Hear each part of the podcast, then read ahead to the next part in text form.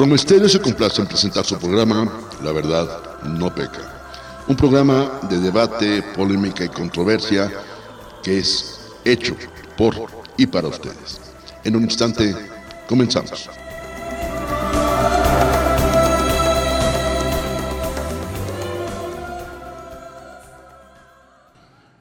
Amigos, ¿qué tal? ¿Cómo les va? Muy buena tarde. Me da mucho gusto saludarles en una emisión más de La Verdad No Peca. En una tarde calurosísima. Hoy es viernes. ¿Qué día es hoy? ¿Viernes qué? Viernes 8 de abril. No sé ni el día en que vivo, por Dios. Viernes 8 de abril del 2022. Y como siempre, con todo el gusto y con todo el placer de saludarles.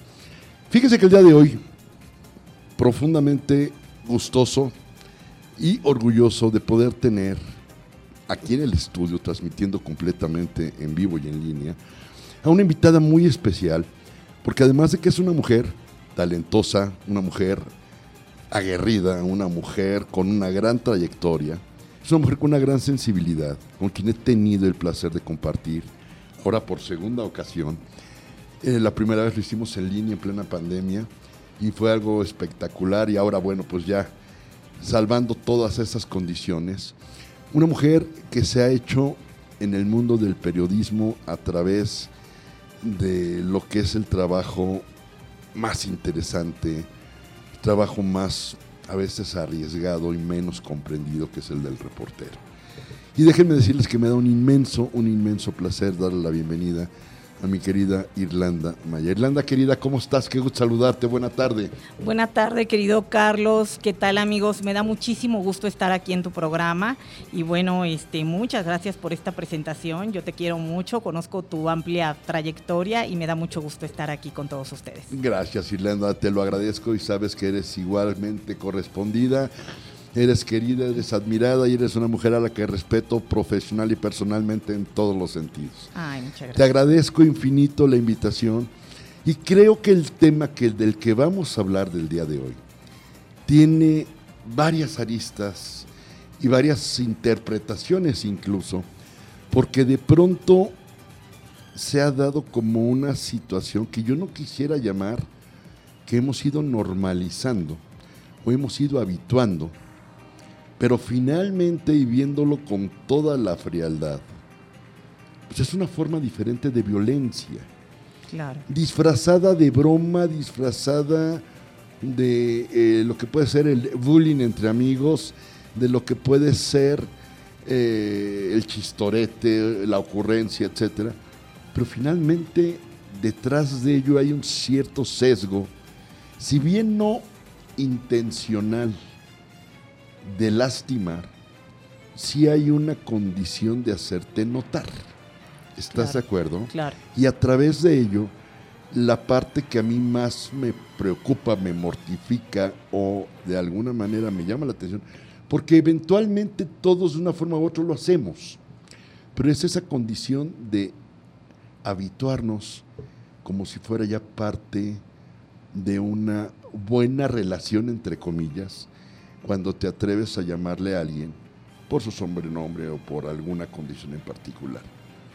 Entonces, finalmente, yo creo que esa es otra de las aristas. Primero sería la de determinar que finalmente sí es una forma de, violencia. La otra es esa familiaridad con que de pronto la tratamos. La otra es la forma tan frecuente y que cada vez se da más en muchos o en todos los ámbitos de la sociedad y cómo a través de ello incluso cuando nos referimos a alguien lo hacemos a veces ni siquiera por su nombre, sino por su sobrenombre o su apodo. Claro. Y eso es algo que es muy curioso. Y me vino a la mente algo que más adelante compartiremos, pero finalmente es parte, yo no sé si de nuestra cultura o a raíz de que haya surgido esa parte de disfrazar la violencia o de enmascararla como si fuera una broma, querida Irlanda. Claro que sí, Carlos. Mira, primero yo creo que podríamos ir al origen de la, de la palabra, lo que significa este broma. Y bueno, estudiando un poquito, encontré que la broma viene del griego carcomer. Y viene de un molusco. Hay un molusco que también se le conoce como broma, este molusco que se come a sí mismo. Correcto. Entonces, eh, la broma está muy relacionado con, con esto de, de carcomer o comerse a, a alguien, ¿no? Y la verdad es que la broma, una broma, pues eh, tiene el propósito de hacer reír, pero sí tiene sus limitantes, porque cuando nos hace reír a todos, pues eh, lo festejamos, nos cae bien la persona que hace una broma, pero cuando es acerca de alguien y esa persona no lo está disfrutando, se está sintiendo mal, eh, pues entonces ya no es una broma, ya es, ya estamos hablando de violencia. Lo que pasa es que cuando nos hacen una broma en público, eh, por lo regular nos reímos. Es muy difícil eh, reaccionar, por ejemplo, en los Oscars, cuando vimos a, a Will Smith, de qué manera reaccionó. Eh, yo creo que este es un tema controversial y a mí me gustaría saber la opinión del auditorio, pero no justifico yo la violencia de ninguna manera, pero sí comprendo la actitud de Will Smith e incluso me parece valiente, fíjense lo que voy a decir, me parece valiente, porque pocas veces protestamos cuando hay mucha gente y en un evento de una magnitud así, protestamos contra algo que nos hace sentir mal. Evidentemente, eh, pues eh, la esposa de Will Smith tiene un problema de salud, eh, que es calvicie. La calvicie, eh, bueno, yo soy reportera de, de, salud, yo entrevisto a muchos, muchos Así pacientes. Es, así es. Y fíjate, Carlos, que, que las enfermedades son muy dolorosas. Entonces, hay enfermedades que se notan, hay otras que no, pero, por ejemplo, eh, a los hombres, claro que, que, les duele, les, les afecta emocionalmente quedarse calvo, nadie quiere quedarse calvo, porque el cabello en nuestra cultura tiene una connotación de fortaleza, lo vemos en Sansón, eh, en Rapunzel, eh, etcétera, ¿no? Entonces, este, cuando hay una enfermedad, burlarse de una enfermedad a mí me pareció demasiado cruel y la actitud de Will Smith me parece que surge del dolor, de ver cómo le ha dolido a su esposa y ver que se burlaran de ella públicamente. A mí se me hace eso muy violento. Se me hace más violenta esa broma que hizo este cómico. Que, que, la reacción de, de, Will Smith. Y los cómicos tienden mucho a, a burlarse de, de las personas este, nos reímos de muchas cosas. Hay videos en YouTube de caídas, por ejemplo, y a la gente le encanta ver las caídas y cómo nos reímos cuando alguien se cae, uh -huh, uh -huh. pero, pero no nos preocupamos. O sea, si hay un fenómeno eh, fuerte en el ser humano de ante la desgracia de alguien reírnos porque a nosotros no nos está pasando. Y sabes qué, Carlos, que yo creo que las bromas se dan en todos los países, pero específicamente en la cultura del mexicano. El mexicano es muy burlón, ¿eh? El mexicano tiende a reír, es una forma de catarsis y eso nos ayuda mucho a salir adelante.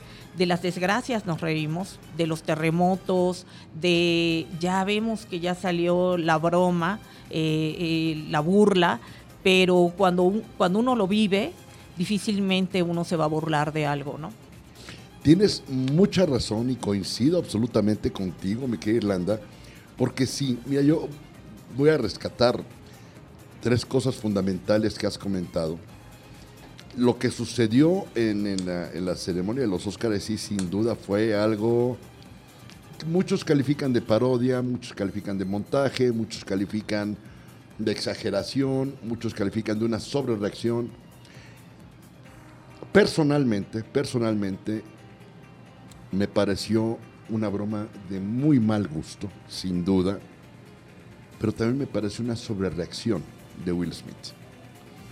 Me pareció una sobrereacción en el sentido de que se dejó llevar por la emoción, fue demasiado impulsivo y más que quedar como alguien que defendía el honor de su esposa, eh, lo hizo quedar como quizás un hombre sumamente intolerante y violento porque responder con violencia ante una broma muy mala, por cierto, muy pesada, me parece, insisto, desde mi personal punto de vista, que fue una sobrereacción, fue una sobrereacción, porque creo que a veces eh, las acciones denotan de inmediato quién eres, cómo eres y de qué estás hecho. La pregunta es, ¿realmente Will Smith será así de intolerante en su vida real? ¿O depende del momento, de la situación, de la circunstancia, como a cualquier otra persona nos puede pasar? Pero sí de pronto el no controlar esa parte impulsiva, me parece que también es delicada. Me parece que también es delicada. Porque bueno, finalmente este hombre no respondió a la agresión, se burló, se rió, eh, no sé si le dolió o no. Eh, para el tipo de golpe que le dio, pensé que lo iba yo a ver en el suelo.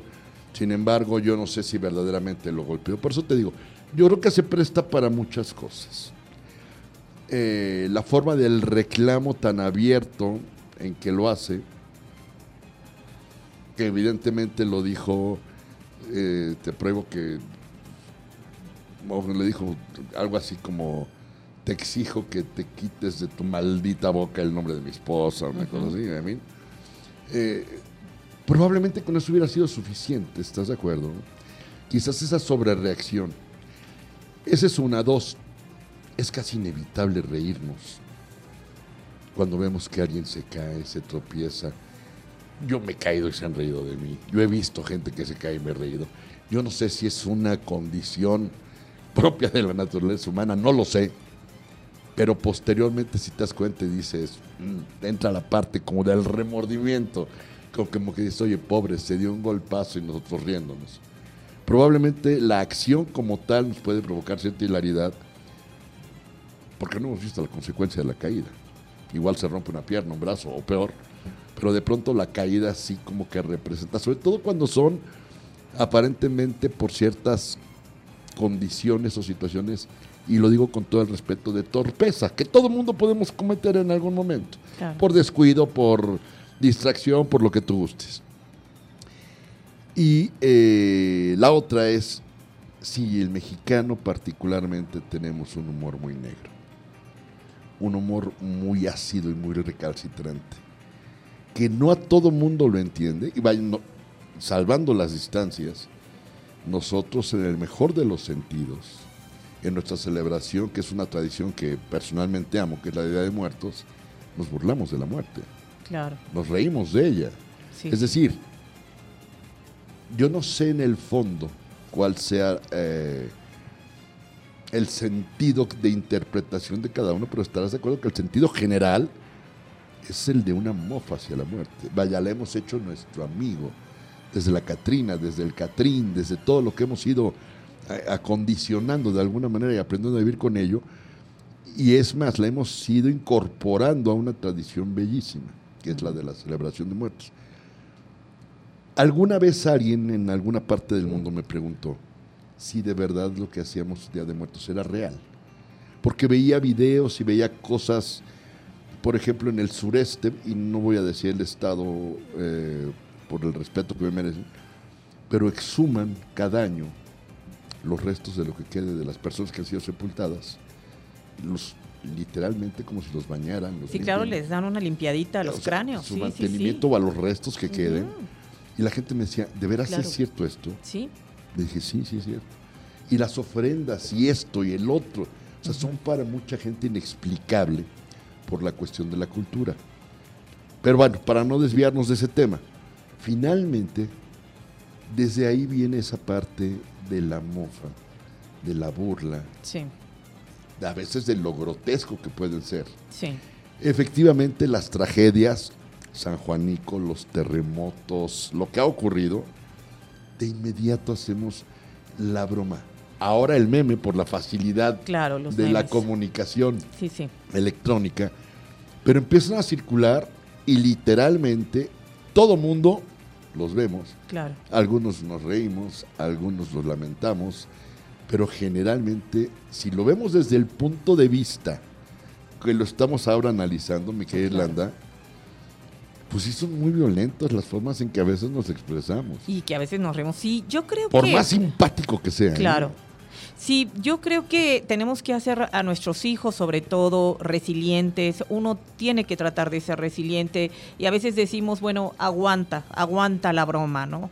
Eh, que te importe realmente cuando una persona que tú quieres te, ofende o te dice algo, pero cuando otra más te bromea, pues trata de pasarlo de largo. Yo creo que en todos en algún momento nos han hecho una broma que no nos ha gustado o nos han hecho un comentario chistoso que no nos ha gustado y a veces no sabemos cómo reaccionar. Este, yo recuerdo, por ejemplo, en la, en la secundaria, en la primaria, en la secundaria, yo tenía este, pues uniceja, la, uniceja que, como Frida Kahlo, que, que, tenía la uniceja, y yo me acuerdo que a mí en la secundaria me hacían bromas y me decían, ay, cejas de azotador. Y todo el mundo se reía de mis cejas. Y yo le decía a mi mamá, oye mamá, yo me quiero depilar la ceja, pero mi mamá no me daba chance, no me daba permiso, me decía, no hija, tú así estás bonita, ¿para qué haces eso? Y, pero te duele. Fíjate cuántos años han pasado de la secundaria y yo todavía recuerdo esa broma que me decían cejas de azotador y lo recuerdo con amargura. ¿Y cuántos años tengo, no? Correcto. Entonces, eh, yo creo que hay bromitas que a todo mundo, donde no, donde nos duele y donde esa área no, y por lo regular tiene que ver con el aspecto físico. Sí, eh, con, algún defecto, con, alguna discapacidad. Que nos duelen. Sí, claro. Yo creo que ese es el límite y tenemos que reflexionar un poquito más acerca de las bromas. Hay youtubers que han hecho sus canales de hacer bromas, de ir a la calle van a la calle y sapean a golpean a alguien, se echan a correr y eso da gracia, la gente lo ve, pero esa es una agresión, ¿no? O de los que le echan harina o de los que les echan eh, eh, agua. A ver, a mí eso sí se me hace ya un abuso. Claro. Y déjame decirte que una sobreexposición a la reacción que puede tener la gente. Claro. Y no podemos culpar a la gente si tiene una reacción violenta. Porque déjame decirte que al final ya están transgrediendo la parte de tu espacio vital. Claro. Cuando alguien llega y ya te agrede físicamente, como el zape, como echarte harina, como el bajarte los pantalones, los calzones y evidenciarte, a ver, perdón, ahí sí ya me parece personalmente que ya la broma deja de ser broma y se convierte en una agresión. Y, en violencia. Pero también lo vemos en enfermedades. ¿eh? Por supuesto. Eh, nos burlamos de los enanitos, de los viscos. Eh, yo creo que hay personas que sufren quemaduras. O sea, yo creo que esta cuestión de las cuestiones físicas y las enfermedades son intocables y sí me parece muy agresivo. Regresando al caso de los Oscars, me parece, a mí me pareció mucho más agresivo, esa es mi opinión, lo que hizo el cómico que sinceramente la reacción de Will Smith. ¿Qué sucede? Que como seres humanos también hay que vernos como especie y somos una especie que pues bueno, ahora por las normas sociales tendemos a ser educados, está muy mal visto reaccionar eh, de una manera violenta, excesiva y más en un evento de ese tipo, pero también es parte de nuestra, de nuestra naturaleza. O sea, nosotros somos seres que podemos ser alegres, bromistas, podemos eh, llorar, tirarnos al drama, pero también hay esa parte del enojo, es una parte muy natural del ser humano. El problema es que ahorita tenemos el riesgo de no reaccionar, incluso en el tráfico o algo así, porque no sabemos hasta dónde van a llegar las consecuencias. Ese es el punto. Si la persona trae pistola. Correcto. Vimos el caso de, de lo este del fin de semana. Este chico, claro, que, que puede ser una reacción impulsiva de hacer algo, pero no sabes qué consecuencias puede llegar a tener, ¿no? Así es. Pero también hay esa parte, esa necesidad del ser humano de enojarse. Vemos muy mal en el, enojo, pero yo creo que es válido enojarse. Yo creo que es válido manifestar el enojo, pero ya no nos aguantamos. O sea, ya no somos como, ¿sabes qué? Ya no te aguanto, me caes mal en el trabajo o como sea, y pues suena vulgar, pero pues vamos a echarnos un tiro, ¿no? Vamos a platicarlo o algo.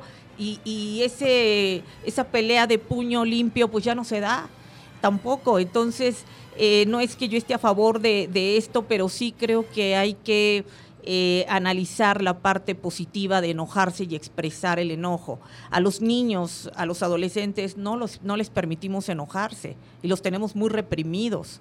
Entonces, yo creo que hay maneras de enojarse eh, y sacar todo ese enojo hablando de una manera positiva. O sea, si estás enojado, a ver qué traes, a ver, dime.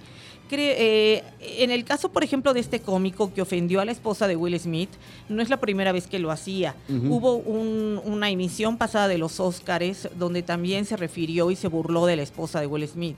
Entonces ya, ya había como una historia ahí detrás donde eh, Will Smith pues estalla y, va y le da una cachetada. A veces, ¿cuántas veces no nos dan ganas de, de cachetearnos a alguien? No podemos estar por la vida haciendo eso pero creo que hay que analizar un poquito más el enojo, incluso de los niños, de los adolescentes, de las personas, de los compañeros de trabajo y, o de la escuela y hablarlo. A ver, ¿por qué estás enojado? ¿Qué traes? Y, yo creo que así es cuando uno enfrenta el enojo y lo vive, es cuando se puede llegar a una solución. Mira, tienes, tienes eh, eh, un amplio panorama en el que coincido en, muchos aspectos contigo, mi querida Irlanda. Eh, mira, la ira, el enojo, la rabia, el encabronamiento, si quieres llamarlo, finalmente es una emoción que detona en el momento por alguna circunstancia. Ya viéndolo desde la parte más, no quiero decir clínica, pero digamos un poco más estudiada sabemos que obedece a una respuesta inmediata por frustración, por impotencia, porque te sientes lastimado, porque te sientes ofendido, en fin. Y a veces el nivel de reacción es en función del tamaño de ofensa, y lo pongo entre comillas, que sientes que has recibido. Hay gente que minimiza y se le resbala, hay gente que la absorbe y bueno, le puede condicionar ciertas respuestas, pero lo que sí es una realidad y qué bueno que, nos hiciste el favor de compartirlo. Es como si hay situaciones que de alguna manera te pueden marcar en la vida, como la parte esa de tus cejas. Sí, bueno, espero que ya no, eh, que esto no sirva, te los conté a todos, pero que no sirva para que al rato me estén diciendo cejas y azotador. Pero a ver, mi querida no faltara. oye, pero, ya, ni siquiera las tienes, entonces digo, me la pueden decir a mí sin problema porque yo toda la vida las he tenido, entonces no tengo ningún problema. Ahora, también van mucho del tipo de condición que generas hacia adentro y hacia afuera. ¿Quién eres hacia adentro va a ser tu respuesta hacia afuera? Mira, y déjame ponerte un ejemplo muy sencillo. Y de esto no me dejarán mentir toda la gente que de alguna manera convivimos en un ambiente como el fútbol americano. Me podrás creer que yo tengo queridos amigos de los que pocos sé su nombre pero a todos los ubico por apodo. Pero a ellos les gusta ese apodo, sí, porque hay apodos que te pueden gustar, pero hay otros que, a ver, no. En el ambiente del fútbol, te guste o no, terminas por aceptar para que te guste. Porque donde no te guste y te quejes, olvídate, porque además hay alguien que tiene la certeza y la puntería de ponerte los mejores sobrenombres y los mejores apodos, de verdad. Sí, y te quedan. O sea, pero yo creo que te duele en función de que te quede. Es que es eso, porque sientes que es una manera de que de una descripción externa Carlos, los hombres, Los hombres aguantan más los apodos, los hombres aguantan más, pero en las mujeres no tanto. ¿eh? No, a ver, generalmente sí. Pero acuérdate que, por ejemplo, en el hombre, y bien lo decías, tanto que se han hecho coloquiales expresiones de me divertí como enano. O sea, quiere decir que una persona de estatura normal no se divierte tanto. Claro, número uno. número dos. Eh, vamos familiarizándonos y utilizando expresiones que son de raíz peyorativa, pero que las vamos adaptando y les vamos dando hasta un sentido chusco. Lo cual de pronto te digo que es ir normalizando ciertas conductas. Mira, no vamos tan lejos. Y, déjame retomar esa parte de, los apodos en, el equipo, en el deporte, en el fútbol americano. Tengo queridos amigos, de verdad, queridos amigos, desde uno que le era el chaquetas, el moco, el ostión, el perro, hasta todos. Obviamente yo pasé por uno que hasta la fecha me recuerdan. ¿Ok? ¿Tú te acuerdas de la serie del planeta de los simios? Sí, claro. Ok. Tenía un compañero que era igualito, pero igualito de verdad a Urco, que era el líder de los, de los simios que, de, ese planeta. bueno, yo era evidentemente dos años menor que él. pero nos llevábamos muy bien. Y, donde esté mi querido Ángel Escudero Pinedo, eh, eh, le mando un abrazo con todo mi cariño. Y él, digamos, como que me adoptó. A mí me pusieron Maguila, como Maguila Goril de la caricatura.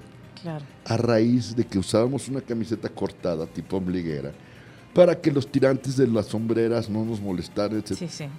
Y un día me puse una gorrita que me quedó así como un sombrerito, y bueno, pues hace cuenta que era yo, Maguila Gorila. Y no faltó quien, alguno de los más ácidos compañeros, se le ocurrió decirme, eres igualito a Maguila. Irlanda, tenía yo 13 o 14 años. Tengo casi 60. Y me siguen recordando como Maguila. Y lo recuerdas con cariño. Fíjate que sí, porque nunca me molestó. Pero te voy a decir, también depende de cómo te lo dicen y quién te lo dice. Es que ese es a lo que iba Y la intención de cómo te lo dice. A eso iba exactamente. Eh, yo creo que sí, yo puedo aguantar una broma si me la hace alguien que quiero y, pero y me cae bien. Pero cuando la persona me cae mal, ya tengo un pleito con ella y me hace una broma eh, delante de la gente en el trabajo o a nivel internacional, bueno, tengo ganas de ahorcarlo, ¿no? Y sucede lo de, regresamos a lo de, lo de Will Smith. Correcto. y ahí Will Smith quedó como el malvado, ya perdió contratos, ya incluso este, pues se fue a rehabilitar a una clínica para controlar su, su ira y lo vemos así. Y el otro tipo, ¿qué pasa con el otro señor que se burla públicamente de una mujer? de su salud y no solamente públicamente, internacionalmente. Creo que nadie notó eso, nadie se puso, se preguntó cómo se siente esta mujer de, de, su calvicie a nivel internacional y bueno, también la reacción de su esposo ahora lo hizo mucho más evidente, ¿no? Uno diría, no me ayudes, compadre, porque pues se evidenció todavía más. Eh, eso es correcto. Pero mira, retomando esa parte, a veces es peor el remedio que la enfermedad, por decirlo de alguna manera. Y probablemente fue mucho más eh, criticada la sobrereacción de Will Smith que lo que la originó. Porque finalmente, si bien hubo una violencia verbal, no hubo una agresión física.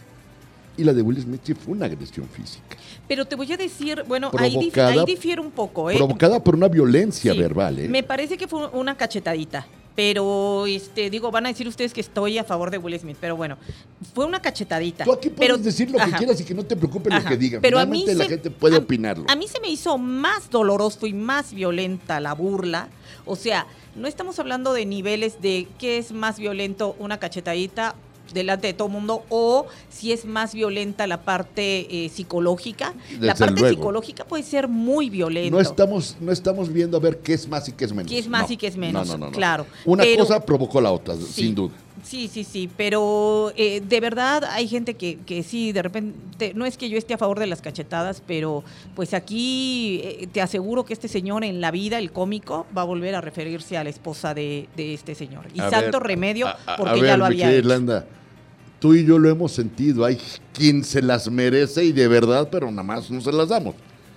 No, ¿por qué no la podemos dar? Porque no sabemos si el tipo trae pistolas, si trae navaja. No, y no podemos andar por la vida madrando a todo mundo. Sí, porque, pero, dan, pero dan ganas. Ah, no, a ver, eso que nos corren del trabajo. O sea, correcto. No, puedes hacer, o sea, lo hablas, pero si no funciona el hablar, digo, yo no, les digo, no, va, parece que estoy a favor de la cachetada de Will Smith. No, no, no. Pero sí la, sí la entiendo, ¿eh? La entiendo perfectamente. y si finalmente tu posición fuera a favor bueno, pues habrá quien difiera. Bendito mundo diverso que nos permite opinar con esa libertad de expresión y poder decir lo que pensamos. A ver, mi querida Irlanda, habrá quien esté de acuerdo, habrá quien no lo esté. Bendito Dios, tenemos la posibilidad de diferir. Que, a ver, al final, yo creo que todas las diferencias que nos pueden en algún momento separar serán superadas por las coincidencias que nos mantienen unidos. Así es de sencillo. Pero es que mira, Carlos, yo veo el escándalo que provocó la cachetadita, porque fue una cachetadita, no fue un puñeta, la cachetadita que dio Will Smith, el escándalo a nivel internacional, todo mundo lo satanizó y todo, y estamos viendo escenas en, Ucrania. Eh, y todos los países, eh, pues nada más lo estamos viendo, no estamos haciendo, eh, bueno, nada contra ese genocidio, pero bueno, eh, regresando a esta cuestión de, de las bromas, creo que eh, por un lado vale la pena pensar cuando uno haga una broma si realmente es una broma donde todos se van a reír o estoy violentando a alguien, esa es una, una parte.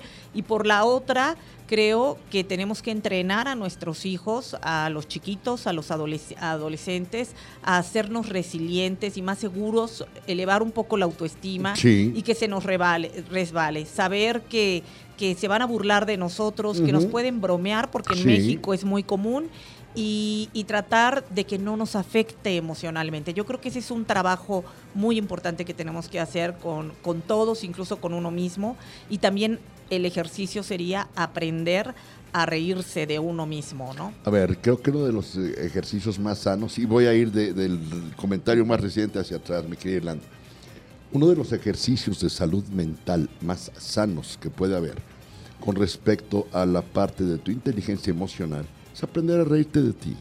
Claro. Aprender a reírte de ti no desde la mofa, sino desde aprender a reconocer lo que en algún momento puede ser un área de oportunidad más que una carencia. Claro. Que te puedes equivocar por decir algo y dices una palabra por otra o se te lengua la traba. O sea, situaciones en las que de alguna manera, a veces, a veces queremos hablar tan rápido como pensamos. Y de pronto se nos trastabilla la lengua y, y decimos cada disparate que, bueno, ok. En la comunicación o la gente que nos dedicamos a esto, y tú lo debes de saber también como yo, de pronto la frecuencia del entrenamiento, la práctica, etcétera, nos da cierta posibilidad o cierta facilidad de desarrollar un lenguaje mucho más fluido. Pero de pronto a ver la gente que no lo tiene como una condición natural por, por, la característica de, sus actividades, hay gente que se pone muy nerviosa. Ya no digas del pánico escénico de estar frente a un auditorio, no, el solo hecho de tener un micrófono. La gente se pone muy nerviosa y no es que no sepan, simplemente les gana otra parte de la emoción porque probablemente no están habituados, no están entrenados o no están condicionados para eso. Sin embargo, hay que aplaudirles y celebrarles que están enfrentando y celebrar, digo, celebrarles y aplaudirles que están enfrentando un obstáculo y de alguna manera lo están venciendo. Sí. Eso también es la otra parte que, que, necesitamos ver. Claro. Pero de ahí que te agarres para decir, es que el tartamudo, la taravilla, bla, bla, bla, bla, bla. Claro. Se presta para muchas cosas. Sí. Pero hay gente también, Irlanda, y estarás de acuerdo conmigo, que tiene la piel muy delgada. Sí, claro. Ese es otro. Sí, sí, sí. Hay gente... Son como jarritos de plaquepaque que no aguantan nada. Lo, que le llaman hoy la generación de cristal. Sí, sí, sí, es verdad. A ver, eh, ese es algo. Les dices mi alma y se ofende. Sí. Sí, ya caeríamos en otro lado. Híjole. En la exageración. Correcto, por eso te digo. Entonces, yo creo que hay niveles, sí. Claro. Hay también condiciones de saber si de pronto te lo dice alguien con quien no te conoces o recién conoces y no tienes una relación o digamos no te llevas con esa persona, pues evidentemente te puede provocar molestia. Sí. El punto está en cómo manejas tu reacción y finalmente pones un límite. Sí, tienes toda la razón. Creo que este, esto tiene que ser equilibrado. Correcto. Hay muchas bromas, hay bromas incluso del borrachito, y entonces los borrachitos van a decir, oye, el alcoholismo es una enfermedad, no bromen con eso. Correcto. ya, ya. Eh, eh, ¿Qué tan en serio se quieren tomar la vida? Claro. Que de pronto hay que también aprender a viajar ligero. Sí, tienes toda la razón. Hay que aprender a fluir, por eso te digo. Entonces, esa generación de cristal, esa gente de piel tan delgada. Sí pues evitas de alguna manera decir, porque hay gente que incluso se lo toma personal, mi querida Irlanda. Ah, claro. Y, y, tú avientas un comentario y lo hacen suyo. Sí. Y bueno, se vuelve, olvídate, una condición. Pero, por ejemplo, ¿cuáles son las principales situaciones en las que nos mofamos? Porque todos nos mofamos. Si eres bajito, estatura, chaparro, enano, nomo, bla, bla, bla, bla. Si eres un poquito morenito, negro, prieto, oscuro, frijol, bla, bla, bla, bla. Si eres delgado, flaco, tallarín, manguera, bla, bla, bla, bla. Si eres un poquito alto, o gordito, o bueno, eh, no sé. Pero sí, sí tienes razón. O sea, yo creo que son varios. Tú lo dijiste al principio del programa, este tema tiene varias aristas. Exactamente. Hay que analizar. exactamente. Yo creo que aquí hay tres personajes eh, principales. Estamos hablando de la persona que hace la broma, Sí. eh, los que bromean y les gusta bromear. La otra, sobre quién bromean y cómo recibe esa broma. Correcto. Y el tercer personaje muy importante son los que se ríen, los que están ahí disfrutando de la broma de, que le hacen al otro. Es ¿no? correcto. Entonces, ahí habrá que, que analizar porque todos podemos estar en los tres personajes. Podemos ser quien haga la broma, quien la reciba, pero también podemos estar en algún lugar donde le hacen una broma a alguna persona y de qué nos, yo creo que hay que reflexionar también de qué nos estamos riendo, ¿no? Fíjate que Ser ahora, más empáticos. ahora que mencionas eso, y te voy a contar el tema de una pareja, queridos amigos, Sí. queridísimos amigos. Él le dice gorda, ella le dice gordo. Alguien alguna vez comentó y le dijo, ¿cómo permites que te diga gorda?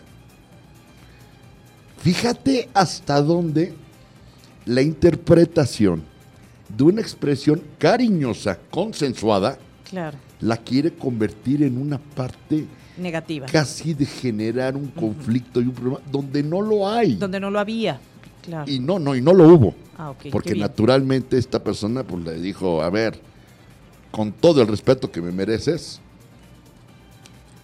pero el que me digan gorda o el que yo le diga gordo es asunto de mi marido y mío. Claro, Y si a ti no te parece, pues qué bueno que a ti no te dicen gorda. claro. Lo mismo si te dicen flaca, lo mismo si te dicen chaparra, Sí, lo mismo si te dicen X. claro. Yo creo que cuando una pareja se habla de esa manera, consensuada, negociada, aceptada, me parece que nadie tenemos el mínimo de argumentación para intervenir, decir, oye, te están ofendiendo porque te dijo gorda. Claro, Tengo amigos que le dicen a su mujer, la negrita, por ejemplo, ¿no? Y mi Sí. negrita y mi negrita. A ver, pero no lo está diciendo en el plano de la ofensa. claro. Ella le contesta mi flaquito. Entonces, Claro, a ver, claro. Eh, que llamarse mi negrita y mi flaquito es una forma pasiva de estarse agrediendo. Naturalmente, no. Sí, claro. Tampoco podemos caer en el punto del extremo. Por eso Claro. te digo que finalmente, entre todas las aristas, debemos de entender que hay una condición que mi abuelita lo decía de una manera muy bonita. Dice, no hay nada más hermoso que no meterte en lo que no te importa. Claro, claro, claro. O sea, ¿a ti en qué te afecta cómo se hablen ellos? Sí, claro. Sí, fíjate que este, sí es, no sé qué tiene que ver con la sabiduría, con la seguridad en uno mismo, también el saber tolerar o aguantar una, una broma, eso es algo importante, que se te resbale. Y, y bueno, yo recuerdo... Es- perdóname, el- es parte de ir desarrollando, Sí, educando y fortaleciendo tu inteligencia emocional. exactamente. Es Sí, eso claro. fundamentalmente. Sí, sí, sí.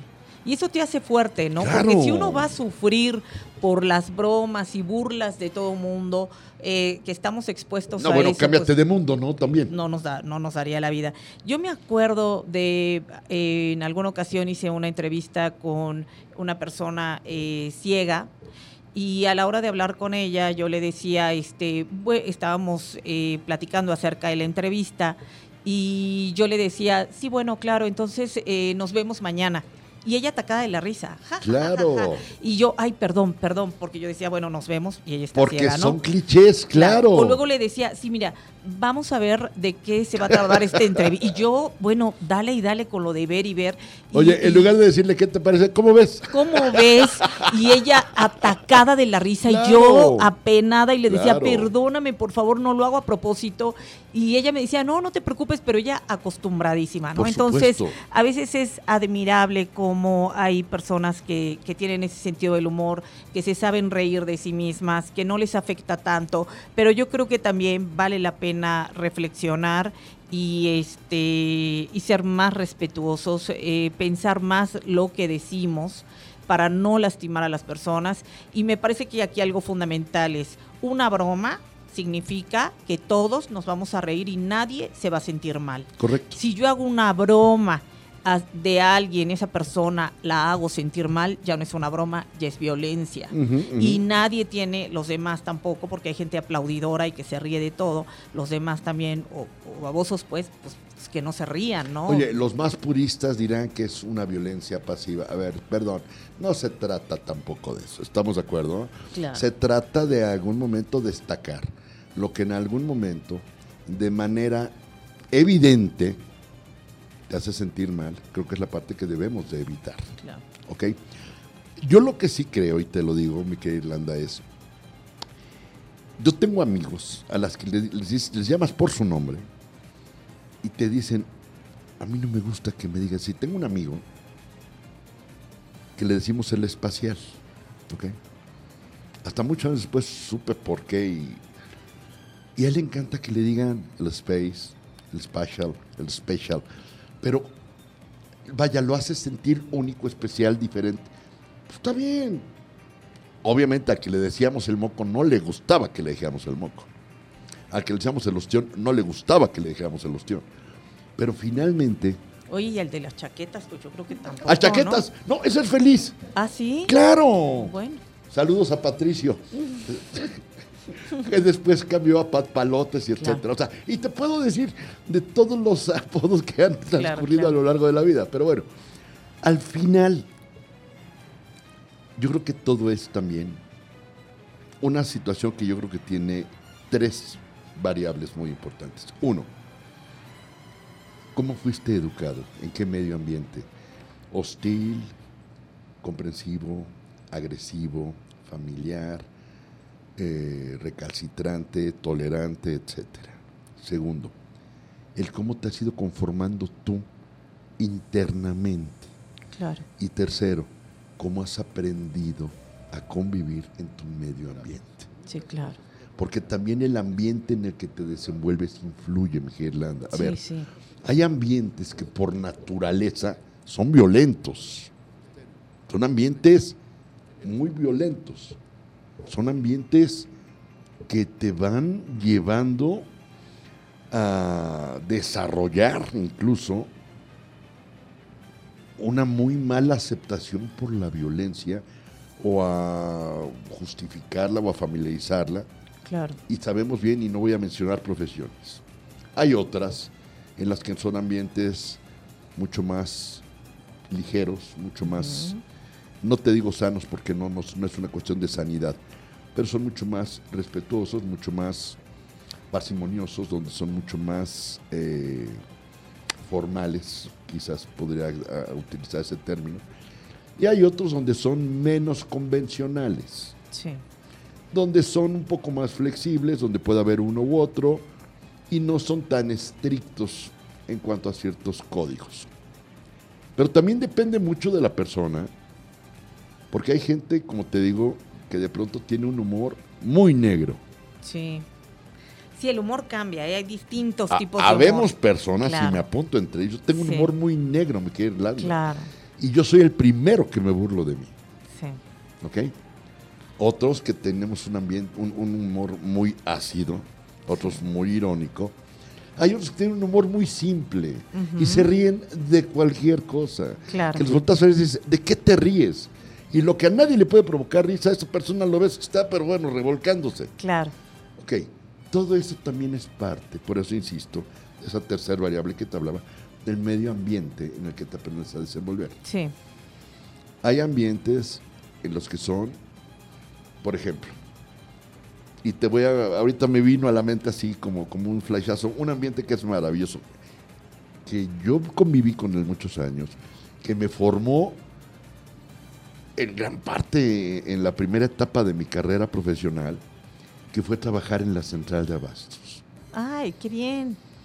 Trabajaba yo para una empresa que se llama Gillette, Sí. Vendía yo hojas y máquinas, tenía yo a mi cargo esa parte de ese territorio junto con otros tantos. Y yo cuando llegué por primera vez a la central de abastos, ya sabes, en aquel entonces eh, eh, eh, el outfit era vestir traje, corbata, saco, etcétera, y con toda la formalidad del caso. Y me acuerdo la primera vez que me bajé así. Pues empezaron los silbidos, y a dos, papacito, y a ver, mi rey, bla, bla, bla, bla.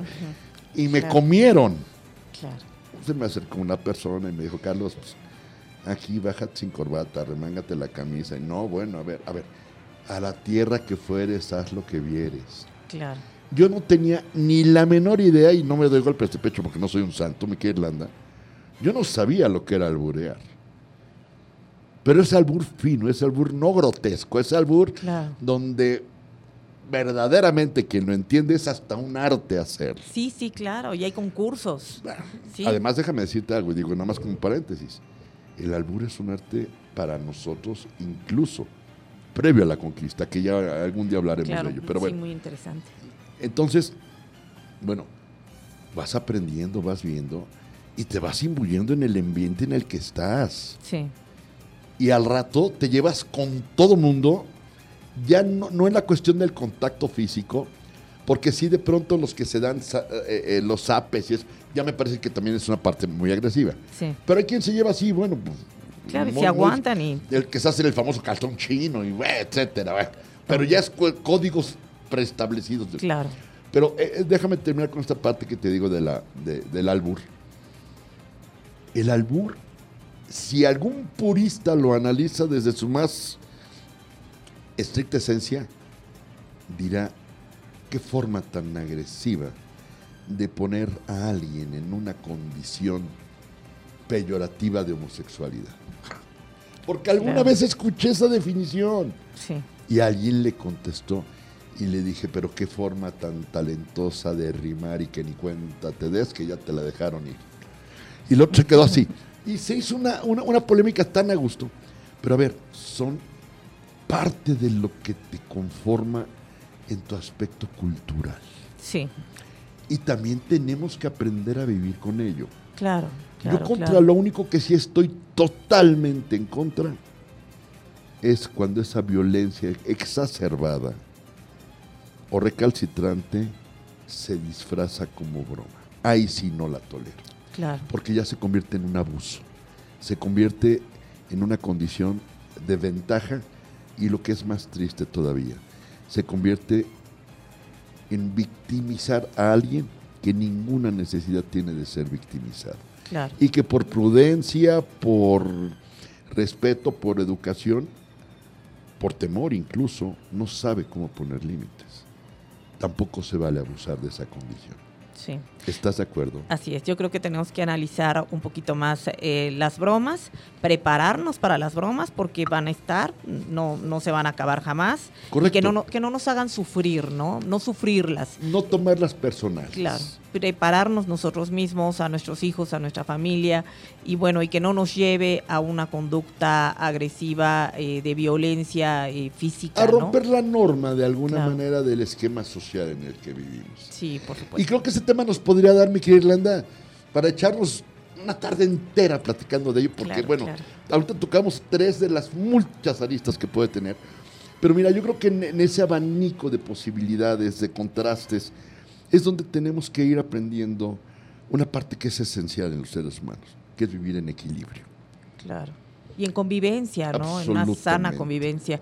Hay muchísima agresividad actualmente en las Correcto. calles y creo que hay que rescatar esta parte del, del respeto y, y de la alegría por vivir, valorar más la, la vida. Creo que todos, si estás de acuerdo, mi querida Irlanda, se centra en el valor fundamental y esencial que se llama respeto.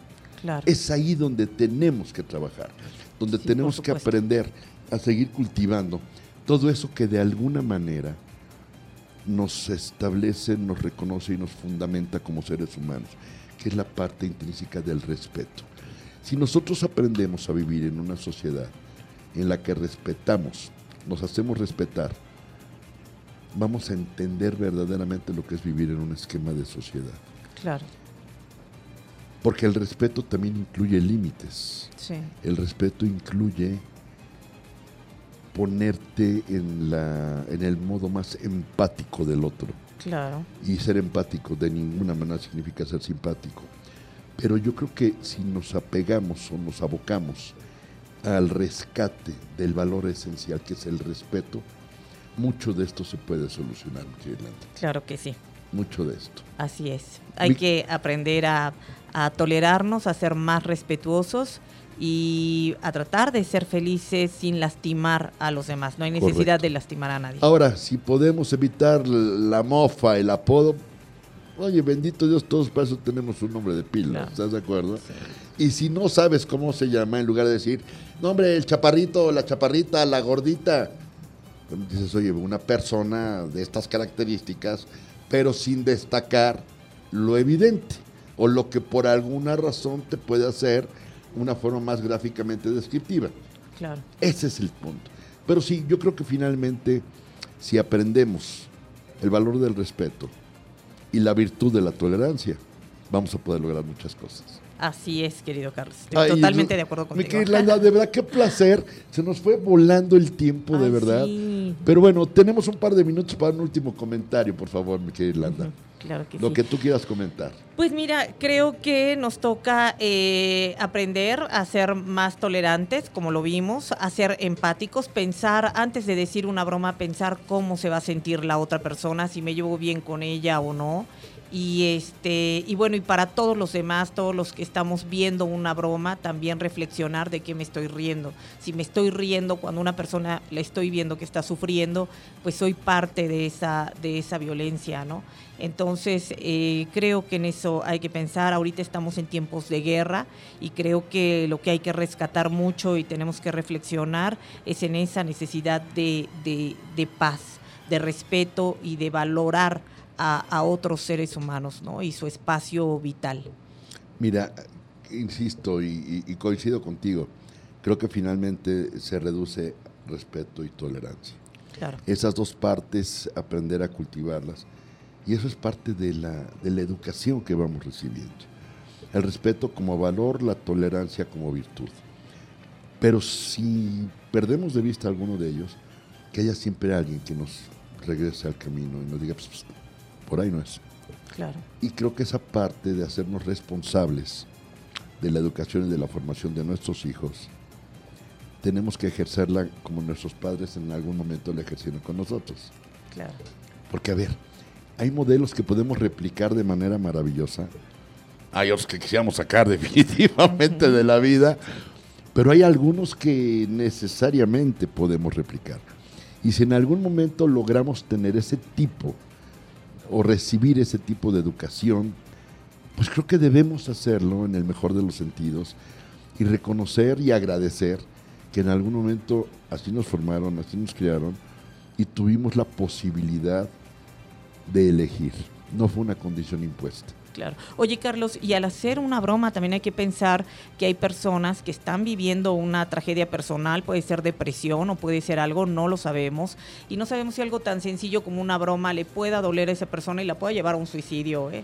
o, a hacerla, eh, eh, a prolongar su periodo de depresión. Entonces hay que tener, hay que ser cuidadosos. A ver, fíjate, mi querida Irlanda, qué bueno que comentas esto, porque me acabas de dar pie justamente para que preparemos un siguiente programa, porque déjame decirte que de cerca he vivido y sabido de ese tipo de casos.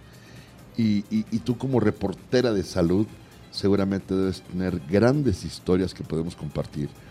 Y, y si te parece bien, creo que esa sería una secuela de este primer programa, en el que podríamos hablar justamente de eso, de esas bromas sin pensar, de esas bromas que laceran, de esas bromas literalmente que matan. Sí, que matan, por supuesto. Entonces, si te parece bien, vamos pensando, vamos armando, vamos preparando y creo que podemos platicar de ello en una siguiente emisión. ¿Qué te parece? Claro que sí, Carlos. A mí me encantará, mi querida Irlanda, de verdad, de verdad. Gracias, gracias, Irlanda. Querida, es un placer, un orgullo y como siempre, sabes que admiro toda tu inteligencia, tu trabajo y que me encanta y que soy tu fan. Y lo sabes muchísimas gracias, Carlos. Sabes que te quiero con todo mi corazón, Irlanda. La admiración es mutua. Gracias a ti y a todo tu equipo. Gracias, mi reina hermosa. Y bueno, amigos, gracias. Gracias a ustedes por acompañarnos en una emisión más de La Verdad No Peca y con dos avisos parroquiales.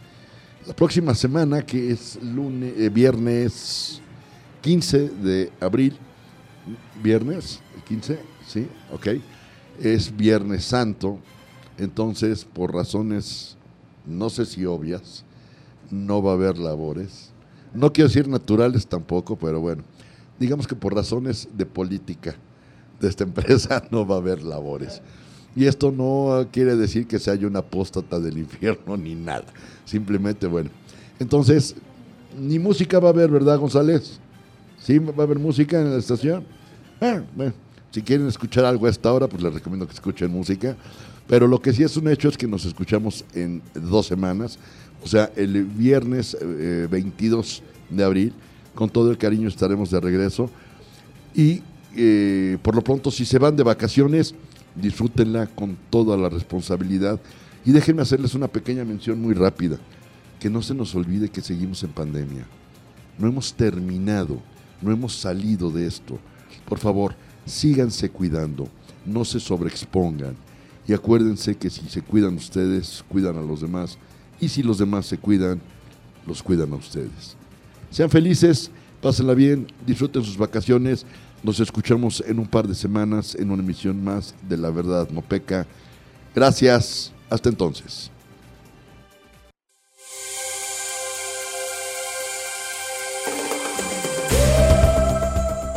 Gracias. Muchas gracias por acompañarnos. Esto fue La Verdad No Peca. Los esperamos la próxima semana en una emisión más por Promo Estéreo. Y recuerda que en Promo Estéreo, la estrella, eres tú.